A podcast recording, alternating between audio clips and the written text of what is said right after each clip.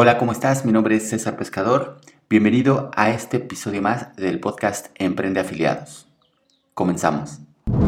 Nunca había sido tan fácil emprender desde casa o cualquier parte del mundo. Y una de las industrias más fáciles y lucrativas es el marketing de afiliados.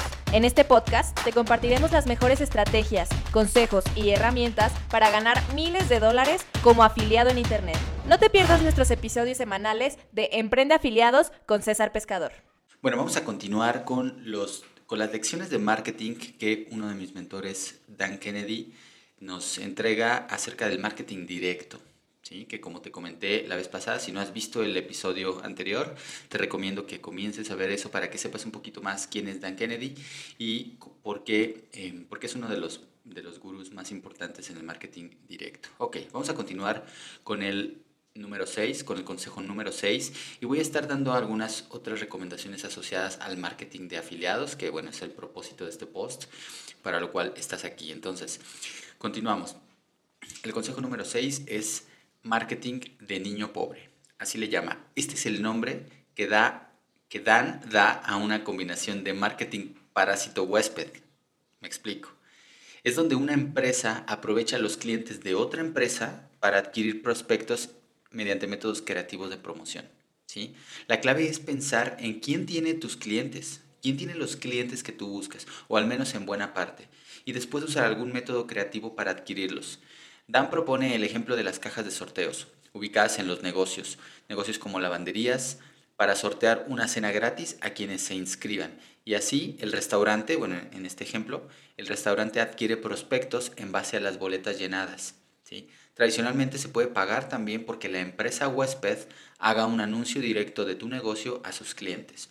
Ahora, ¿cómo lo aplicaríamos en Internet? Pues muy sencillo. Hay muchas formas creativas de hacer esto. Una de ellas es hacer una campaña publicitaria en YouTube, ¿sí? En donde está tu audiencia. Digamos que tú cuando haces una publicidad en YouTube puedes apuntar a ciertos canales con cierto tipo de contenido o a un video en específico. Imagínate que un video que tiene un millón de reproducciones de una de tus competencias o de una empresa que sabes que todos sus seguidores o la mayor parte de sus seguidores también son un, son un cliente em, son un cliente posible tuyo. Entonces puedes hacer una campaña de publicidad solamente para que se muestren anuncios a ese video y de esta manera tú estás haciendo, estás pagando indirectamente por estar enfrente de la audiencia de esa empresa. Ok, em, bueno, vamos al número 7, el valor total de clientes. Basado en el valor de vida de los clientes, los clientes se, se pierden por diversas razones. El 1% se muere, naturalmente no podemos hacer nada al respecto por esta razón.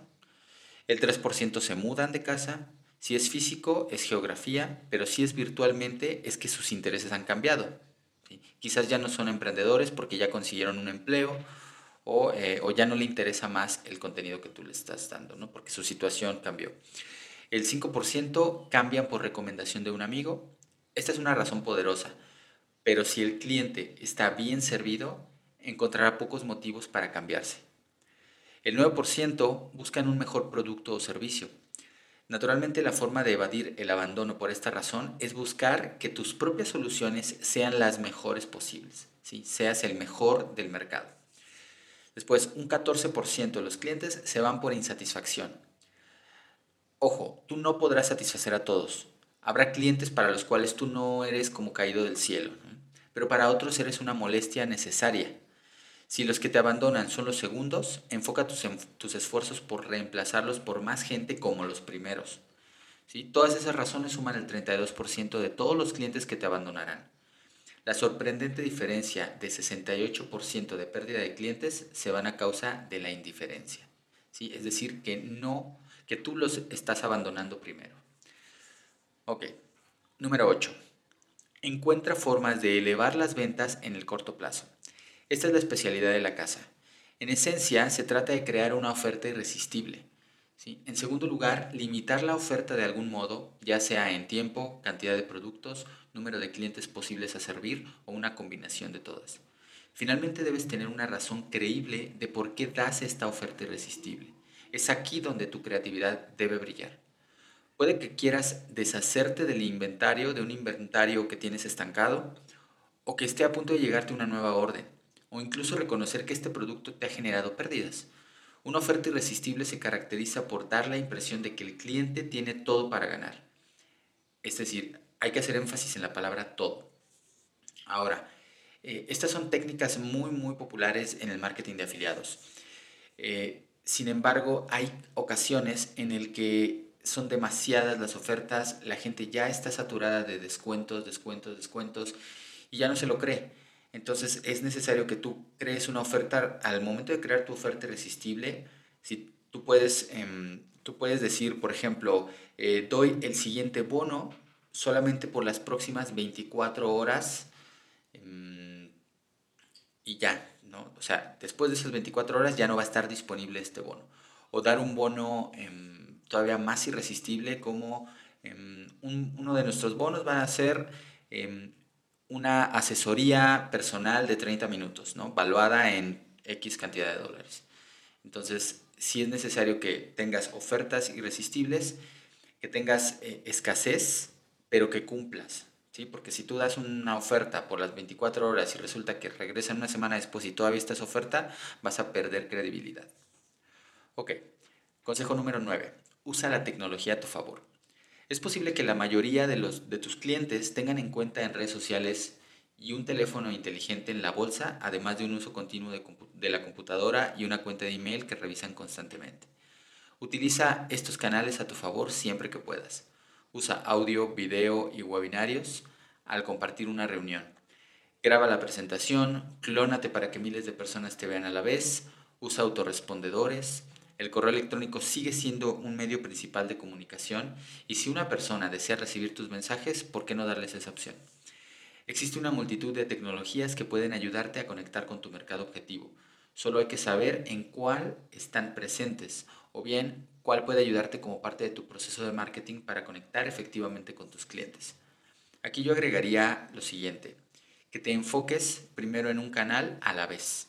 No trates de eh, abarcar demasiados canales o demasiadas redes de moda. Resulta que, bueno, ahora eh, todo el mundo vamos a Instagram, pues ahí, estamos a Instagram. Eh, de repente, ahora todo el mundo vamos a TikTok, bueno, todos vamos para allá. yo te recomiendo que empieces con una, por ejemplo, con un canal de YouTube.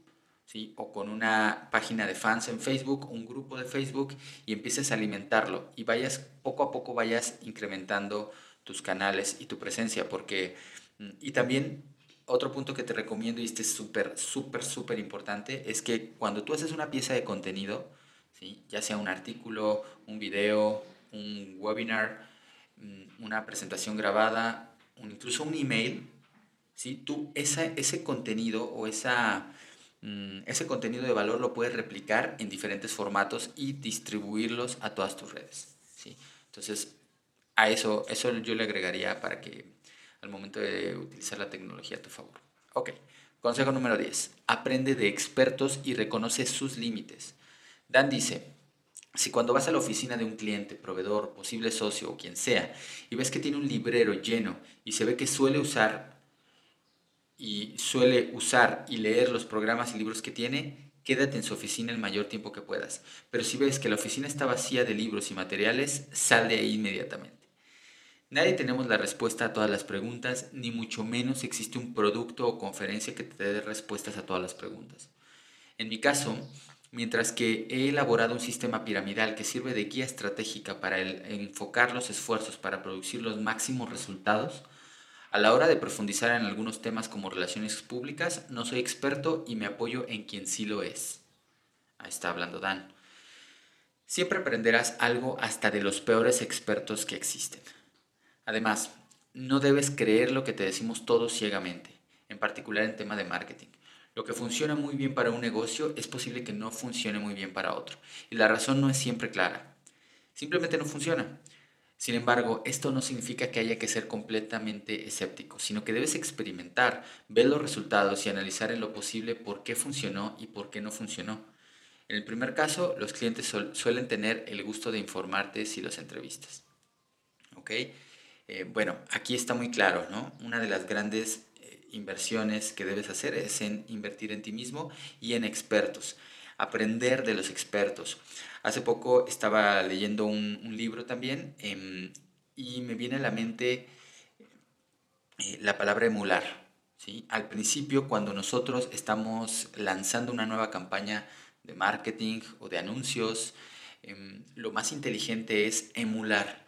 Primero, buscar a la competencia, buscar otras personas u otros expertos que estén haciendo lo mismo que tú, que estén haciendo algo muy similar y emular sus campañas o emular sus estrategias, ¿sí? Em, puede ser copiar o puede ser simplemente emular la, estrategia y obviamente poniéndole tu propio, eh, adaptándole a tu propio producto o poniéndole tus propias palabras o poniéndole tu propio contenido, ¿no? O sea, tampoco vamos a copiar flagrantemente, pero sí vamos a emular las estrategias de los demás, ¿no? Y como dice, aquí está, eh, tiene toda la razón, podemos aprender algo por lo menos hasta del peor experto del mundo. Así es que bueno, eh, hasta aquí llegamos con los 10 consejos de marketing directo de Dan Kennedy. Espero que te haya gustado. Y bueno, si te gustó este episodio, no olvides suscribirte, dejarme un comentario, darme un like, calificarme y, este, y pues también escribir qué otra, de qué otros temas te gustaría que habláramos en relación al marketing de afiliados. Ya voy a empezar a soltarme con más información mucho más específica al respecto. Y pues muchas gracias a todos los que se han estado conectando, que bueno, son, hasta ahora somos poquitos, pero no importa. Eh, esto es un, de verdad es un contenido que yo quiero entregarte, un contenido de alto valor y espero que, que pues cada vez sean, seamos más en esta comunidad. Así es que participa, por favor, apóyame en eso y pues te veo en el siguiente episodio. Mi nombre es César Pescador de cesarpescador.com. Nos vemos la próxima. Chao, chao.